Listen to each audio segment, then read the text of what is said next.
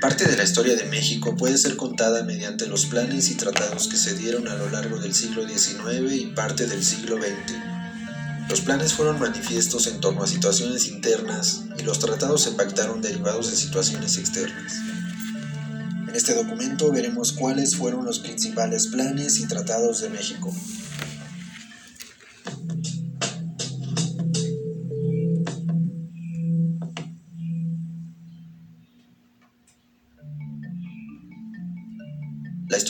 Planes en México inicia en la última etapa del movimiento de independencia, cuando en 1821 Vicente Guerrero y Agustín de Iturbide unieron sus causas independentistas y este último redactó el Plan de Iguala, para declarar la independencia de México y para establecer la religión católica y la unión de los bandos en el país. Este plan también fue conocido como el Plan de las Tres Garantías y el ejército trigarante se encargó de promoverlo en diferentes regiones del país.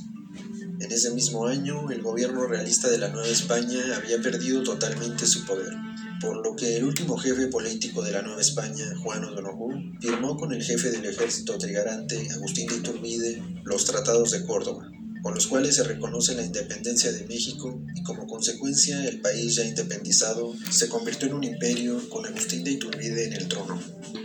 En 1823, el liberal Antonio López de Santa Anna proclamó el Plan de Casamata para declarar nulo el imperio de Agustín de Iturbide y para reinstalar el Congreso Constituyente y establecer una república que tomaría forma con la creación de la Constitución en 1824, siendo el primer presidente del país Guadalupe Victoria y después de seis presidentes, Santa Anna se convertiría también en presidente en 1833. En 1836, Santa Ana estableció un régimen centralista en la República, con lo cual Texas no estuvo de acuerdo, iniciando así su movimiento de independencia. Durante este conflicto, Santa Ana fue tomado preso en 1833. A cambio de obtener su libertad, firmó junto con el gobierno de Texas el Tratado de Velasco para reconocer la independencia de Texas. Este tratado no fue ratificado debido a que, al estar preso un presidente, no tiene capacidad legal para reconocer una independencia, por lo que años más tarde se daría un enfrentamiento mayor entre México y Estados Unidos por la situación de Texas. Entre 1846 y 1848 se dio la intervención estadounidense en México, y este conflicto finalizó con la firma del Tratado de Guadalupe Hidalgo, con el que Santana cedió a Estados Unidos más de la mitad del territorio del norte de México y Estados Unidos cubriría una indemnización de 15 millones de pesos por daños ocasionados con la intervención en México. En 1853 todavía no se solucionaba la delimitación entre México y Estados Unidos, así que Santa Ana firmó con Estados Unidos el Tratado de Gadsden Purchase para oficializar la venta de la mesilla, territorio al norte de Sonora, por 10 millones de pesos. Con la intención de derrocar la ahora ya dictadura de Santa Ana y de volver a establecer una república federal, los liberales Ignacio Comonfort y Juan Álvarez promovieron el Plan de Ayutla, y con la revolución de Ayutla lograron expulsar del poder a Santana posteriormente se promulgaría la Constitución Liberal de 1857 con Ignacio Comonfort como presidente se redactarían las diferentes leyes de reforma también de carácter liberal. La respuesta de los conservadores del país a la Constitución Liberal de 1857 quedó manifestada en el Plan de Tacubaya, promovido por el general Félix Zuluaga para derogar dicha constitución y para convertir al gobierno de Comonfort en un gobierno conservador por lo que el presidente se adhirió al plan y dio un autogolpe de Estado. Ante esta situación, Benito Juárez tomó el mando del gobierno liberal y se vio obligado a trasladar su gobierno a Guanajuato. Félix Zuluaga tomó el mando del gobierno conservador en la capital. Algunos estados del país apoyaban al gobierno liberal de Juárez y otros estados apoyaban al gobierno conservador de Zuluaga. De esta forma inició la Guerra de Reforma, también conocida como Guerra de los Tres Años, de 1858 a 1861. Durante la Guerra de Reforma, la estrategia del gobierno liberal consistió en pactar con Estados Unidos el Tratado McLean-Ocampo para la venta a perpetuidad de tres puntos de tránsito comercial, como el de libre tránsito por el istmo de Tehuantepec, a cambio de que Estados Unidos reconociera al gobierno liberal de Benito Juárez. A pesar de que este tratado no quedó ratificado, el tiempo de la alianza con Estados Unidos ayudó para que los liberales triunfaran en la guerra de reforma por encima de los conservadores. Ya finalizada la guerra de reforma y debido a los costos de guerra, el presidente Benito Juárez decidió suspender el pago de la deuda externa hasta lograr una recuperación y pacificación en el país. España, Reino Unido y Francia no estuvieron de acuerdo con esta decisión y anunciaron la intervención en México. Con la llegada de sus ejércitos, los representantes del gobierno mexicano lograron convencer solo a España y al Reino Unido de la difícil situación por la que pasaba el país, firmando los tratados de la soledad, para que estos dos países se comprometieran a renegociar la deuda y a no intervenir militarmente en México, por lo que retiraron sus tropas, no así Francia, que continuó con sus exigencias y desencadenó la segunda intervención francesa en México, que por sus intenciones colonialistas, Francia consiguió establecer un segundo imperio en México con Maximiliano de Habsburgo en el trono.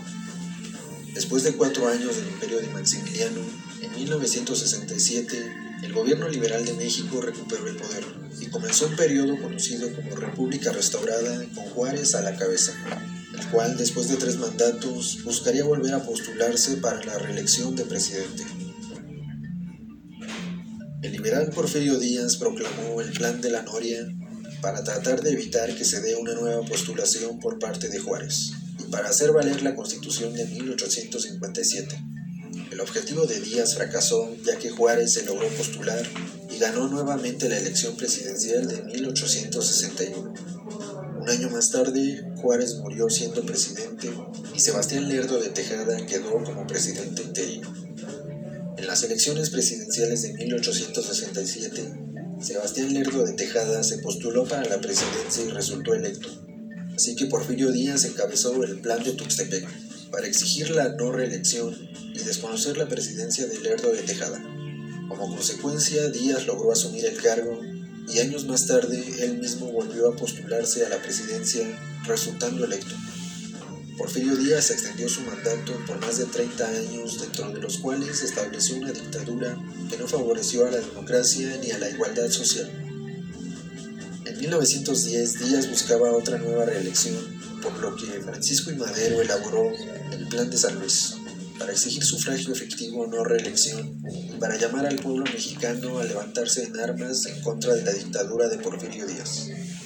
Para 1911 Díaz renunció y Madero tomó el poder, pero el líder campesino revolucionario Emiliano Zapata desconoció la presidencia de Madero con el plan de Ayala, debido a que acusaba al régimen de Madero por haberse olvidado de los ideales del plan de San Luis dentro de los cuales estaba la devolución de tierras que habían sido arrebatadas en el porfiriato. Otra facción de revolucionarios, encabezada por Pascual Orozco, desconoció también el gobierno de Madero con el plan de la empacadora, por la misma razón de haber abandonado los ideales del plan de San Luis. En 1913, mediante un golpe de Estado que duró 10 días y que se conoció como la Decena Trágica, el general de las Fuerzas Armadas de Madero, Victoriano Huerta, traicionó y ordenó detener a Madero para ocupar la presidencia. Madero fue asesinado junto con el vicepresidente Pino Suárez Huerta estableció una dictadura en contra de las libertades democráticas.